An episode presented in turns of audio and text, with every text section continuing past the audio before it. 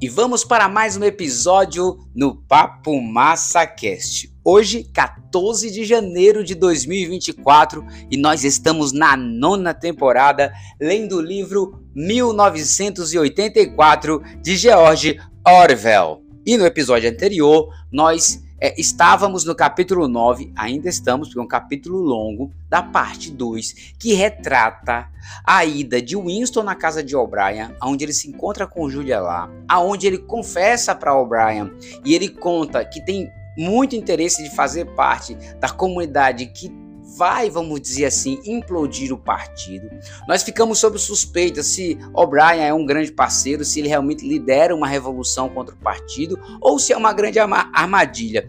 Aí, depois disso, quando ele saiu de lá, ele recebeu um livro de Emmanuel Goldstein, que é o grande nome, vamos dizer assim, que luta contra essa, esse domínio, contra esse poder é, autoritarista do grande irmão, juntamente com o partido. Daí, O'Brien Daí o Winston, perdão, encontra no meio do caminho uma confusão, porque a Eurásia, que era o grande inimigo segundo o partido, deixou de ser e passou a ser a Lestásia, e tudo isso implicou numa exigência de trabalho árduo, fazendo com que o Winston permanecesse com o livro dele escondido, com medo de ser pego, porque aquele livro de, Goldstein, de Emmanuel Goldstein que está na mão dele, com certeza é uma grande bomba. Aí ele consegue ir para loja do seu Sheraton e lá ele começa a folhear o livro. Então, esse episódio aqui, ele dá continuidade exatamente a essa leitura do livro em que o Winston está fazendo. E essa leitura do livro começa, é, é como se fosse um livro que contasse toda a história,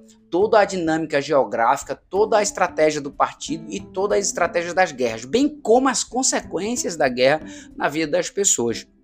E ali os inúmeros objetivos que o partido tinha em manter as suas narrativas, em manter algumas histórias. E isso fez com que a gente também refletisse um pouco sobre o nosso tempo, né? porque muita coisa vem acontecendo, são muitos, é, em pleno século 21, né? vamos dizer assim, nós estamos no 24 ano do século 21 e é como se fosse cíclico, né?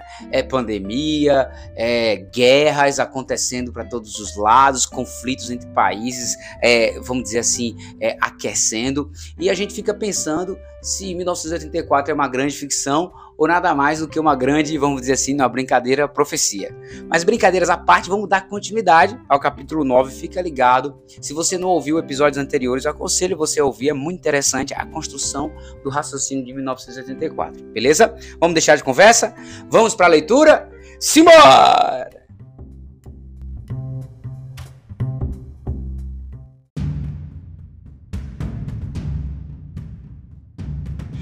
Continuidade do capítulo 9. A guerra, como se verá, não só realiza a destruição necessária, como a realiza de forma psicologicamente assimilável. A princípio, não haveria qualquer dificuldade em desperdiçar o excedente mundial de trabalho no erguimento de templos e pirâmides, na abertura e no preenchimento de buracos, ou mesmo na produção de grandes quantidades de mercadoria como o único propósito de lhes atear fogo. Tais expedientes, porém, forneceriam base unicamente econômica, não emocional, para uma sociedade hierárquica. Não se trata de pôr em jogo, portanto, a confiança e o otimismo das massas, cuja postura será de todo desimportante, desde que estejam firmemente engajadas no trabalho, mas o próprio partido. Espera-se que mesmo o mais insignificante membro do partido se demonstre competente, laborioso e mesmo inteligente dentro de estreitos limites, mas é também preciso que ele seja um fanático, crédulo e ignorante cujos estados de espíritos predominantes sejam o medo, o ódio, a adulação e o triunfo orgiástico. Em suma, é necessário que ele tenha uma mentalidade compatível com o estado de guerra. Não importa que a guerra seja ou não um acontecimento. E uma vez que não há possibilidade de desfecho, também não interessa se a guerra vai bem ou mal. Só se faz necessário a existência de um estado de guerra. A divisão da inteligência que o partido exige de seus membros e que mais facilmente se alcança em clima de guerra torna-se então quase universal, e quanto mais alto se sobe na hierarquia, mais marcada se revela. É precisamente no partido interior que a histeria da guerra e o ódio ao inimigo são mais fortes. Em sua qualidade de administrador, muitas vezes é necessário que um membro do partido interior saiba que uma ou outra notícia de guerra é falsa. E muitas vezes ele pode conservar em seu entendimento que toda guerra é ilegítima e inexistente ou que se trava para fins totalmente distintos dos declarados, mas tal conhecimento se neutraliza facilmente pela técnica do duplo pensar. Ao mesmo tempo, em nenhum instante arrefece no íntimo de um membro do partido interior a crença, a crença mística de que a guerra é real e necessariamente terá por conclusão a vitória da Oceania, da Oceania indiscutível senhora de todo o mundo. A crença de todos os membros do partido interior nessa futura conquista assemelha-se a um artigo de fé. Ela será alcançada, seja mediante a ocupação de mais e mais territórios e assim mediante o acúmulo de uma superioridade de poder esmagadora, seja pelo desenvolvimento de alguma nova arma, a cuja força não exista resposta.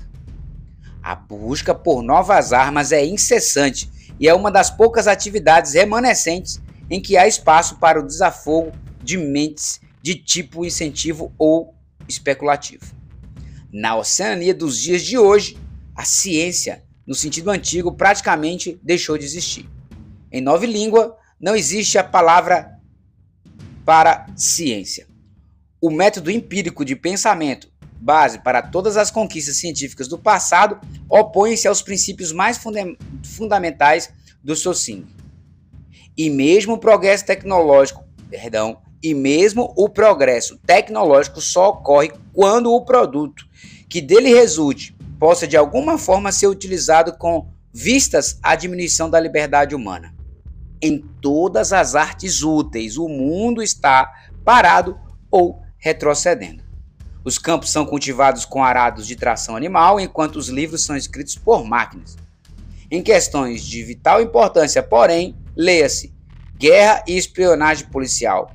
A abordagem empírica ainda conhece o incentivo ou pelo menos tolerância. Os dois objetivos do partido são a conquista de toda a superfície da Terra e extinção de uma vez por todas da possibilidade do pensamento independente. Existem, portanto, dois grandes problemas que o partido se ocupa de solucionar. Um são os meios de descobrir o pensamento de outro ser humano à sua revelia, e o outro, como matar várias centenas de milhões de pessoas em poucos segundos sem que se antecipe a intenção de fazê-lo tanto quanto a pesquisa científica ainda existe, esses são os seus assuntos. Cabe ao cientista de hoje ou ser, ou ser uma mistura de psicólogo e inquisidor, estudando com extraordinária agudeza o sentido das expressões faciais, dos gestos e dos tons de voz e testando drogas capazes de induzir a verdade, terapias de choque, hipnose e tortura física, ou ser um químico, físico ou biólogo ocupado apenas dos ramos de suas especialidades relevantes à subtração da vida. Seja nos imensos laboratórios do Ministério da Paz e nas estações experimentais escondidas nas florestas, seja no deserto australiano ou nas ilhas esquecidas da Antártica, equipes de especialistas trabalham sem descanso Alguns se dedicam apenas ao planejamento da logística de, de guerras futuras, outros à invenção de mísseis cada vez maiores, explosivos cada vez mais poderosos e blindagens cada vez mais impenetráveis. Outros à procura de gases novos e mais mortais, ou venenos solúveis capazes de ser produzidos em quantidade que destruam a vegetação de continentes inteiros ou cepas de germes infecciosos imunes a todos os anticorpos possíveis, outros com a fabricação de um veículo que perfure o solo como um submarino debaixo d'água ou um avião tão independente de sua base quanto um veleiro. Outros com a exploração de possibilidades ainda mais remotas, como focalizar os raios do Sol através de lentes suspensas a milhares de quilômetros de distância no espaço ou produzir terremotos artificiais e maremotos mediante a canalização do calor no centro da Terra.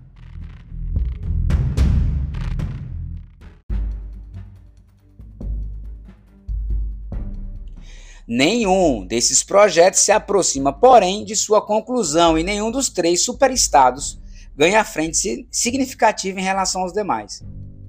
É significativo observar, nesse sentido, que todas as três potências já têm uma bomba atômica, uma arma muito mais poderosa do que qualquer outra que suas atuais pesquisas tenham o poder de desenvolver. Embora o partido, segundo seu costume, reivindique a invenção de tal artefato Assim mesmo, as bombas atômicas surgiram na década de 1940 e foram usadas pela primeira vez em grande escala cerca de 10 anos depois. Naquela época, algumas centenas de bombas foram lançadas sobre centros industriais, em particular na porção europeia da Rússia, na Europa Ocidental e na América do Norte. O resultado foi o convencimento dos grupos dirigentes de todos os países que, de que mais algumas bombas atômicas significariam o fim da sociedade organizada e, portanto, do próprio poder que detinham. A partir de então, embora não se tenha selado ou sugerido qualquer acordo final, nenhuma outra bomba foi lançada. Todas as três potências continuam meramente a produzir suas bombas atômicas e armazená-las em vista da oportunidade decisiva que acreditam todas chegará mais cedo ou mais tarde. Entre mentes, a arte da guerra permaneceu praticamente estagnada por 30 ou 40 anos. Os helicópteros são mais usados do que antes, os aviões de bombardeio foram em grande medida substituídos por projéteis de alto, de autopropulsão e o frágil navio de guerra móvel deu lugar à quase infundável fortaleza flutuante. Afora isso, pouco foi o desenvolvimento. Ainda estão em uso o tanque, o submarino, o torpedo, a metralhadora e até o rifle e a granada de mão. E apesar das sempre renovadas carnificinas relatadas na imprensa e reproduzidas nas teletelas, nunca mais se repetiram a horrendas batalhas presentes nas guerras anteriores, nas quais centenas de milhares ou mesmo milhões de homens foram mortos muitas vezes no intervalo de poucas semanas. Nenhum dos três superestados jamais tenta qualquer manobra que possa resultar em risco de uma série derrota, de uma séria derrota. Quando qualquer operação grande é realizada, trata-se de um ataque surpresa contra algum aliado. A estratégia seguida, ou supostamente seguida, por todas as três potências é a mesma.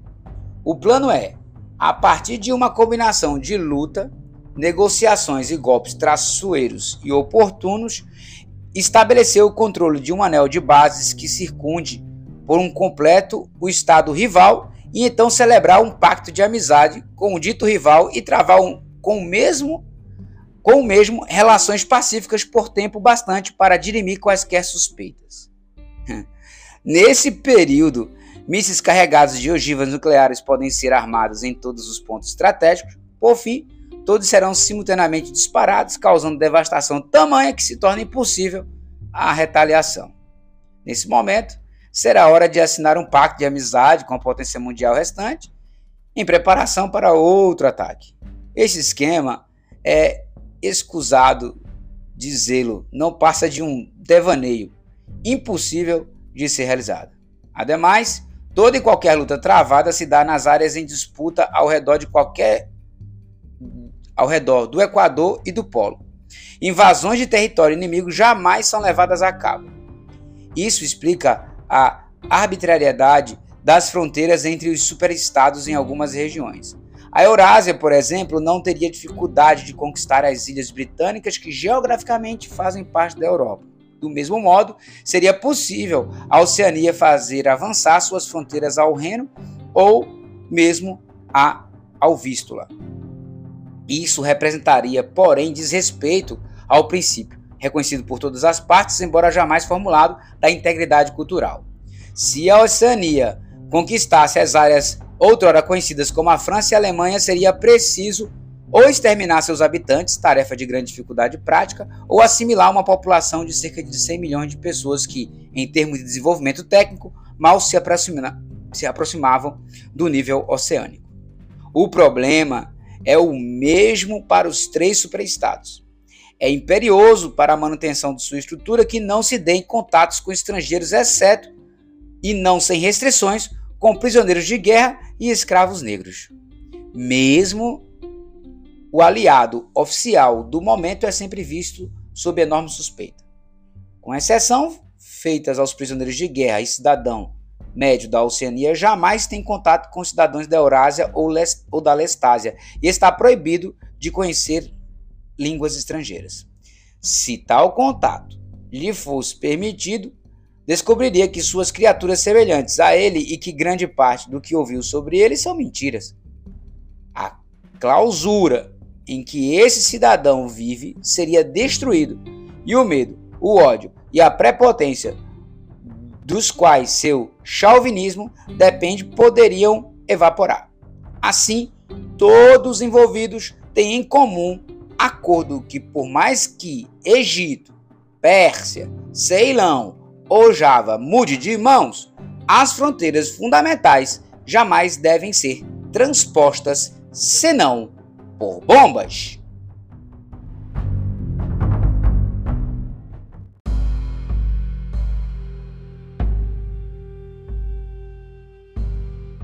Subjacente a tudo isso, encontra-se um fato nunca posto às claras, porém tacitamente compreendido e assim tornado pressuposto à ação. As condições de vida em todos os três superestados são praticamente a mesma. As mesmas. Na, na Oceania, a filosofia predominante é chamada de Socin. Na Eurásia, de neobolchevismo.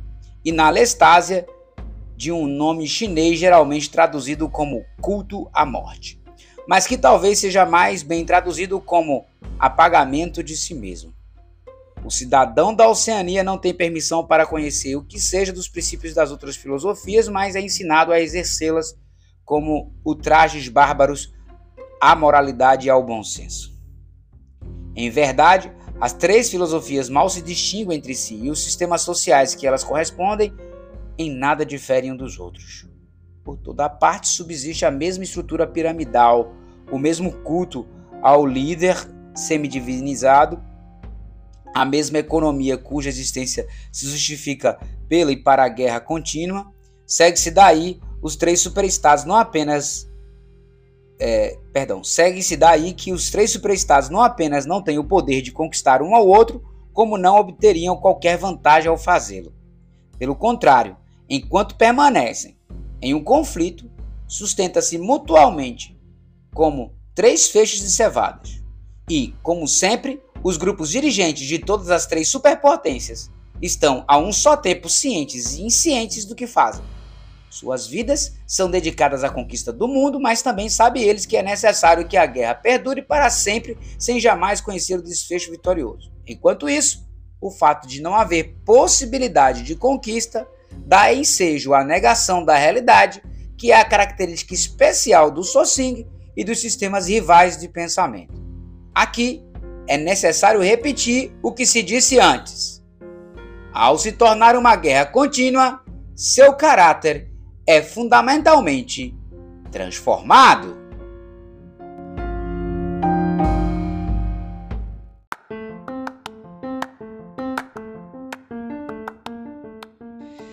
É, minhas amigas, meus amigos do Papo MassaCast, por aqui a gente dá uma outra parada. O capítulo é denso, mas muito interessante. Realmente, toda a estratégia nesse livro aqui de Emmanuel Goldstein que, re, que, retra, que remonta o começo do século XX.